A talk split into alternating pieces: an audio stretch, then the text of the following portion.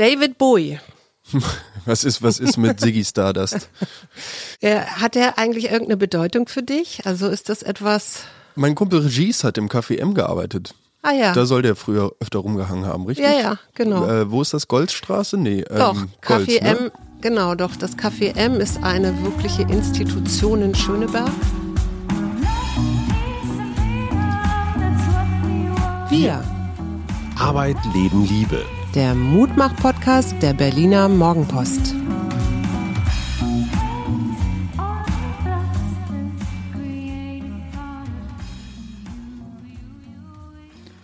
Herzlich willkommen, liebe Zuhörerinnen und Zuhörer, zu Wir, dem Mutmacher-Podcast der Berliner Morgenpost. Gegenüber sitzt meine bezaubernde Frau Mama, Suse. Suse, und ich bin Paul. Und wir werden heute in diesem Podcast über viele Dinge reden. Ja. Ganz viele Dinge. Ja, ich, ich habe gleich eine Frage an dich, gleich am Anfang. Welche Frage hast du denn? Was hat dir in der letzten Woche Mut gemacht? Oh, Keanu Reeves hat mir in der letzten Woche Mut gemacht. Das ist doch dieser Mensch mit Matrix, ne? Genau, das ist, das ist Neo, der Auserwählte aus der Matrix, der gepeilt hat, dass wir hier in einer riesigen Illusion leben. Und der Fakt, der mir Mut gemacht hat über Keanu Reeves, 70 Prozent seiner Einnahmen des neuen Matrix-Films, Ja. seiner persönlichen Einnahmen, hat er der Krebsforschung zur Verfügung gestellt. Und diese 70 Prozent belaufen sich auf 31,5 Millionen Dollar. Wow. Oder? Hat er da irgendwie eine Vorgeschichte oder wie kommt er gerade auf die Krebsforschung? Weil mir, mir würden ganz andere Sachen einfallen. Also ich, ich tatsächlich treibe mich ja aufgrund meines Alters, meiner Affinität zum Internet, viel auf, auf Meme-Seiten rum. Was Ja. ist das genau? Kannst du mir das Oh, mal das, erklären? uh, das Meme. Uh, das Meme ist, glaube ich, ein multifaktorielles Kommunikationsinstrument, mit dem tagespolitische oder auch einfach nur tagesaktuelle Nachrichten in einem humorvollen Kontext verpackt werden können. Kannst du mir mal ein Beispiel nennen? Weil ich denke jetzt gerade an Twitter oder sowas, aber sowas Oh. ist das ja nicht. Nee, das ist, also Beispiele nennen ist relativ schwierig, weil Memes zu erklären, die sind oft mit Bildern hinterlegt. Dieses Bild passt dann thematisch zu der Situation. Es wird dann einfach nur neu, neu beschrieben, quasi. Aber Keanu Reeves hast du ja wahrscheinlich auch da gefunden, also die Geschichte dazu, oder? Dass er das mit dem, dass er so viel gespendet hat. Nee, die habe ich auf Reddit gefunden. Ach so, die hast du auf Reddit gefunden. Aber dass, dass Keanu Reeves so ein absoluter Gutmensch ist und tatsächlich viel von der Internet-Community in Anführungszeichen zu dem Superhuman schlechthin äh, stilisiert wird, ähm, das ist der Fall. Das, äh, ich glaube, das gipfelte auf einer Videospielkonferenz, wo jemand aus dem Publikum rief, No, you are awesome. Und er rief einfach nur zurück, No, you are awesome. So, und das äh, macht ihn, hat ihn einfach so unglaublich menschlich und unglaublich nahbar gemacht. Und gerade dann auch diese 70 Prozent machen ihn, finde ich, auch noch ein bisschen menschlicher. Da fällt mir ein, Ed Sheeran hat ja auch sowas gemacht. Der hat äh, auch gespendet, allerdings für, die, für Wälder, also dass Bäume gepflanzt werden, weil der sagt, ich bin weltweit unterwegs und das ist quasi mein Beitrag für meine Umweltverschmutzung, also für mein Fliegen und so weiter. Das fand ich auch, und das Wow. war auch nicht wenig, fand ich irgendwie auch gut, also so weiterzudenken und auch zu sagen, hey, also mein Leben ist ja auch irgendwie begrenzt hier auf der Welt, aber ich sorge dafür, dass es in der Zukunft auch noch Wälder gibt oder Zu sagen, ich stelle mich hier hin und entgegen einer Industrie, die nach wie vor den Planeten kaputt macht, sage ich, nein, pflanze jetzt Bäume. Finde ich super. Ich habe nämlich auch neulich einen Artikel gelesen, wo jemand schrieb, wir können uns Milliardäre nicht mehr leisten. Und wenn du zurückdenkst an unseren Sommerurlaub, unsere zwei Wochen auf Sardinien und diese riesen Yacht, die da vor Ort ankerte, ist genau das gemeint. Ne? Und der Journalist schrieb so, ich verkneife mir jede Avocado. Ich fahre nach Brandenburg und auch wenn ich lieber vielleicht nach Griechenland fahren würde oder so. Und am Ende des Tages nützt mein kleiner Beitrag gar nichts, weil irgendein Milliardär meint, er braucht jetzt eine Luxusjacht und muss im Mittelmeer damit rumschippern und Rauch in die Luft pusten oder so. Ja. Mhm. Da habe ich auch was Interessantes zugefunden. Und zwar sagt dir die Use it or lose it Regelung der Europäischen Union etwas? Bezieht sich auf Fluggesellschaften? Nee, im Moment nicht so direkt. Okay, use it or lose it muss man sich merken. Und zwar ist die Geschichte dahinter folgendermaßen. Wenn eine Airline eine Flugroute nicht mit 80 Prozent Auslastung nutzt, Ja. dann kann es sein, dass die Airline diese Flugroute an einen Konkurrenten verliert. Das heißt, die Lufthansa hat über den letzten Corona-Winter 18.000 Leerflüge in Europa gehabt. Oh Gott. 18.000 Leerflüge aller Lufthansa-Tochtergesellschaften der gesamten Lufthansa-Gruppe ohne Passagiere geflogen. Ja, Aber das ist doch völlig absurd, doch völlig bescheuert. total. Use it or lose it, eine Regelung der Europäischen Union. Und da kommt genau das Gleiche. Auf Twitter kam auch die Antwort, ich verkneife mir jede Avocado, ich höre auf Fleisch zu essen, ich fahre mit dem Fahrrad zur Arbeit und ähm, gleichzeitig starten aus Brüssel 3000 Flüge, die mit niemandem bestückt. Sollen sie die doch lieber billig raushauen oder fragen, ob sie für die Luftpost noch irgendwas machen können oder so. Hm. Okay, Mikroplastik. Das sind ja diese kleinen Plastikteile, die kleiner sind als fünf Millimeter. Wo würdest du das vermuten? Im Ozean. Genau. Und was man jetzt, aber was Wissenschaftler jetzt gefunden haben auf dem Pic du Midi de Bigorre, ich spreche das bestimmt wieder falsch aus, in den Pyrenäen, das ist ein Berg, der ist 2877 Meter hoch. In der Atmosphäre hat man Mikroplastik gefunden. Und das könnte stammen aus dem Süden, also aus Afrika unter anderem. 4550 Kilometer weit transportiert worden durch die Luft. Oh, Und zwar gibt's da nämlich so eine Pumpe, so ein Observatorium, und da hat man im Sommer tatsächlich vier Monate lang diese Luft Gefiltert. gefiltert genau. Und hat dann zwischen 0,09 und 0,66 Mikroplastikpartikel pro Kubikmeter gefunden. Fand ich schon irgendwie beängstigend, weil wir ja immer denken, naja gut, es ist im Wasser oder im Boden, aber es ist eben auch in der Luft. Alles nicht so gute Meldungen. Wir sollten mal wieder in die positiven Meldungen kommen. Also- Mir hat auch was Mut gemacht und zwar, ich war in der Oper. Du warst in der Oper. Ja, Echt? ja, sehr spontan. Aha. Ich war am ähm, Mittwoch letzter Woche mit einer Freundin essen und die hat mir dann erzählt, dass sie am Freitag in die Deutsche Oper geht und da den Ring der Nibelungen beziehungsweise den dritten Teil, nämlich mit Siegfried, schaut. Oh, cool. Und das ist ja gigantisch. Das ging ja und geht auch immer noch über mehrere Tage. Weil du kannst ja vier Stunden, also das ist eine Oper, die umfasst 16 Stunden. Das fing um fünf an und ich glaube, um kurz nach elf war ich draußen. Wow. Nicht schlecht. Ja. Aber die Pause waren dann auch knackige 15 Minuten, oder? nee, nee, nee, die waren dann schon länger. Und was ich wirklich verrückt fand, also 2G plus natürlich, was ich wirklich verrückt fand, man hat ja gelesen, ja, überall äh, sperren sie dann den einen Sitz neben dir. Und das war nicht so. Also es war wirklich, ich saß eingeengt zwischen anderen Menschen, aber fünf Stunden mit Maske oder sechs. Oh. Und es war aber großartig. Also da geht's ja so um die Edda. Also Wagner hat sich da der, der, Der germanischen, nordischen, ja, nordischen mhm, Mythologie bedient.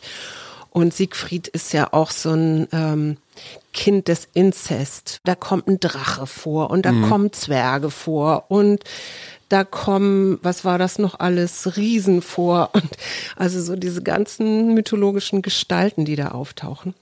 Und dann läuft da Wotan die ganze Zeit durchs Bild und du merkst, diese Götter sind auch nur menschlich, weil der zwar Gebote aufstellt, aber sich selber nicht dran hält und so. Es ist also wirklich, ja, großes Kino, wirklich großes Kino. Aber ich habe mich einfach so gefreut, wieder mal in einer Kulturveranstaltung zu sitzen. Oper habe ich auch ewig nicht mehr gemacht. Ich weiß gar nicht, wann ich das letzte Mal in der Oper war. Und Musik zu hören und wirklich mal für ein paar Stunden zu vergessen, dass wir mitten in der Pandemie sind.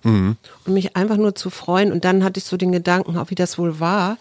Damals bei der Uraufführung, das war 1876 in Bayreuth, wie die Leute da gejubelt haben auch, was die da wohl gemacht haben, wie die da angezogen sind, wie die da hingegangen sind äh, und so weiter. Ne? Also das äh, fand ich schon ganz spannend. Und dann bin ich wieder in die U-Bahn gestiegen, ganz brav, um nach Hause zu fahren. Und da stiegen zwei Nachtschwärmer ein. Und waren völlig fassungslos, weil die U-Bahn so voll war. Und da habe ich mal gedacht, ja stimmt, das ist man irgendwie auch nicht mehr gewohnt. Ne? Keine, Dass dann auf einmal so ein U-Bahn steigt, um die Uhrzeit noch so voll steht dann auf einmal. Hm. Ja, nicht nur der U-Bahn-Steig, sondern die U-Bahn ja selber auch. Ne? Also die waren, die waren wirklich, ist irgendwas ausgefallen, ist irgendwas passiert? So, das fand ich, fand ich lustig. Und die Grundbedingung war natürlich 2G Ist das ein Thema bei euch so in, in deinen Kreisen? Also sprecht ihr viel über Corona? Es ist unausweichlich, möchte ich meinen. Also es ist schon ein auch durchaus vorherrschendes Thema. Gerade auch, weil jetzt in letzter Zeit die Nachrichten sich gehäuft haben, dass irgendwo im Freundeskreis jetzt doch ein Fall aufgetreten ist. Ja. Die Einschläge kommen näher. Ne? Und was denkst du so über allgemeine Impfpflicht? Du bist ja geimpft, du bist ja sogar geboostert, aber was denkst du so insgesamt?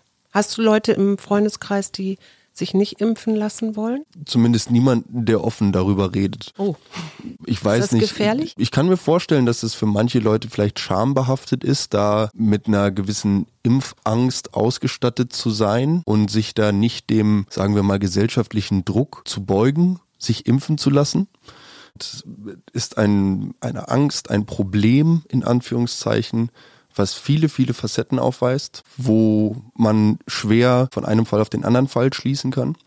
Und insofern möchte ich, glaube ich, jedem Impfgegner per se erstmal mit Offenheit und Gesprächsbereitschaft begegnen und auf dem Weg versuchen, eine gemeinsame Lösung zu finden. Auf jeden Fall glaube ich, dass wir nach der Pandemie, die wird es gar nicht mehr geben, müssen uns daran gewöhnen, dass wir mit Maske rumlaufen. Und ich muss gestehen, so schlimm finde ich das jetzt auch gar nicht.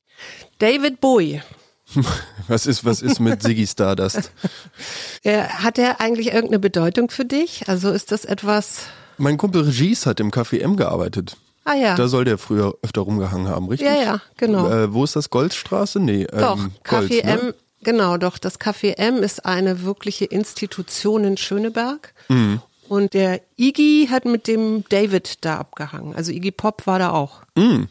Und eine Freundin von mir hat tatsächlich in dem Haus, in dem David Bowie auch gewohnt hat in seiner Berliner Zeit, Mhm. auch gewohnt. Also da war ich immer, da waren wir immer so kurz davor, ehrfürchtig zu werden. Aber ich glaube, es war nicht das richtige Stockwerk. Aber äh, es hatte schon was. Also zu wissen, dass da schon wilde Partys und ich weiß nicht was gefeiert worden sind. Ne? Da klebt jetzt draußen ein Schild an der Tür, wo sehr groß drauf steht, Zutritt erst ab 21. Könnte man meinen, aber ist nicht so. Und dann hat ja noch jemand Geburtstag äh, gehabt oder wird oder ist in diesem Ach, Jahr. David Bowie hatte Geburtstag. Ja, der, ach so, habe ich gar nicht erzählt. Ne? Nein.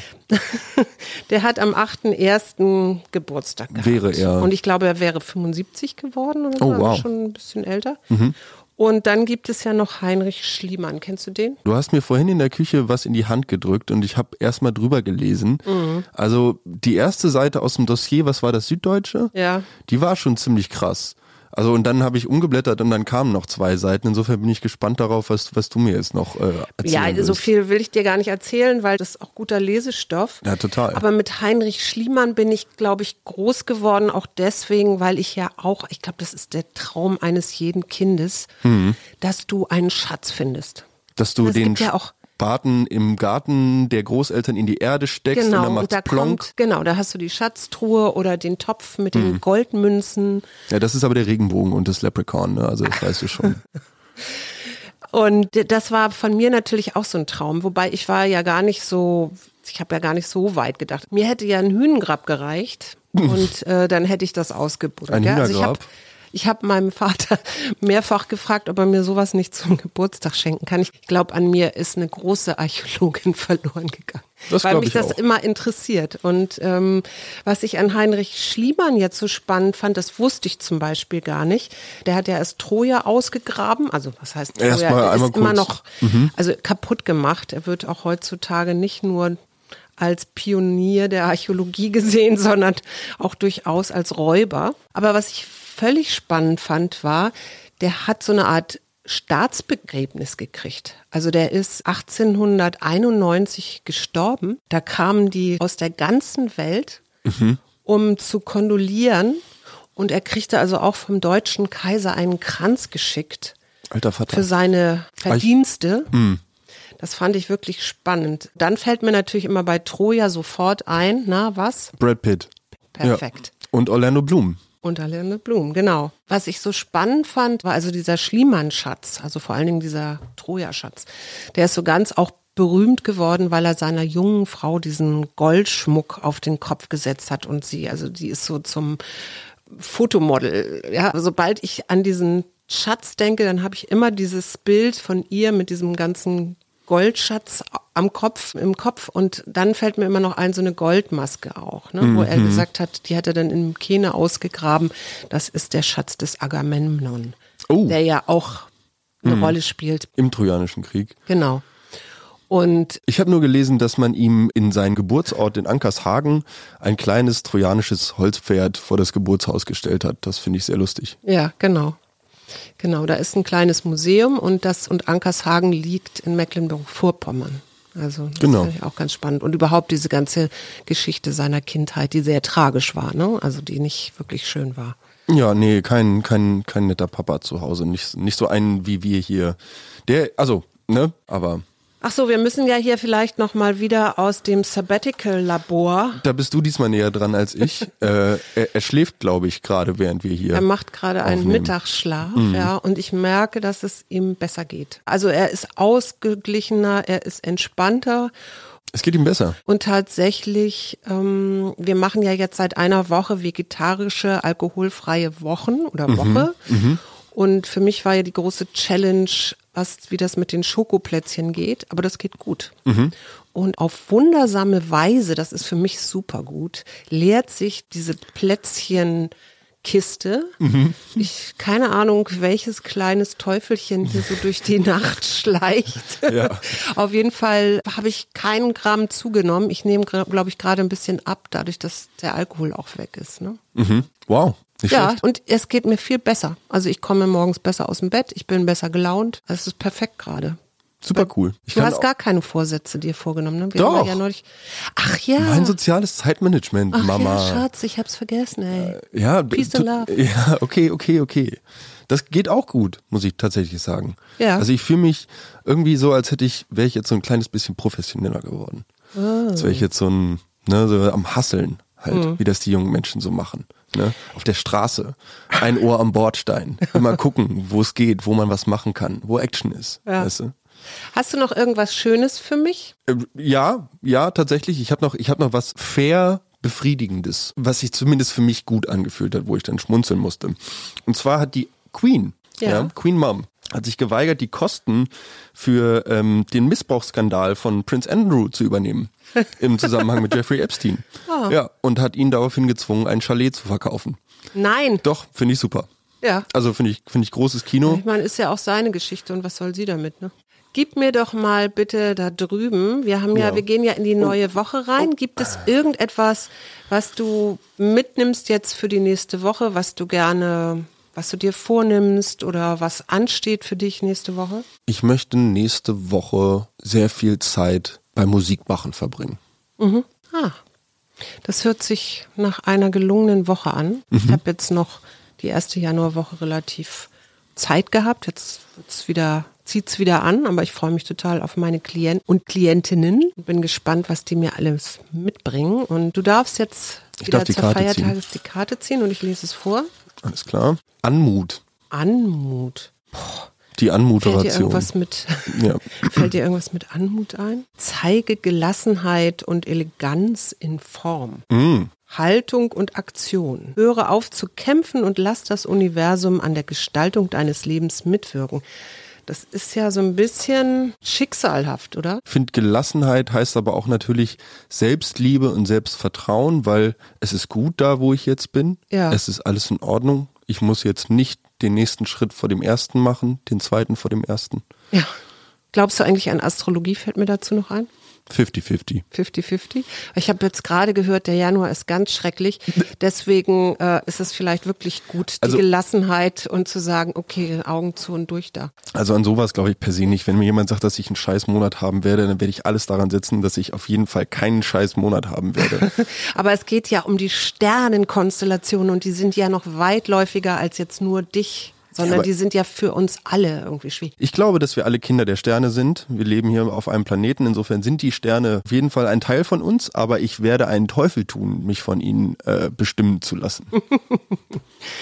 Wir wünschen euch eine wunderbare Woche. Kommt gut rein und wir hören uns. Willst du nicht Tschüss sagen? Doch, ich sage Ja. jetzt auch noch Tschüss. Tschüss. Arbeit, Leben, Liebe. Der Mutmach-Podcast der Berliner Morgenpost.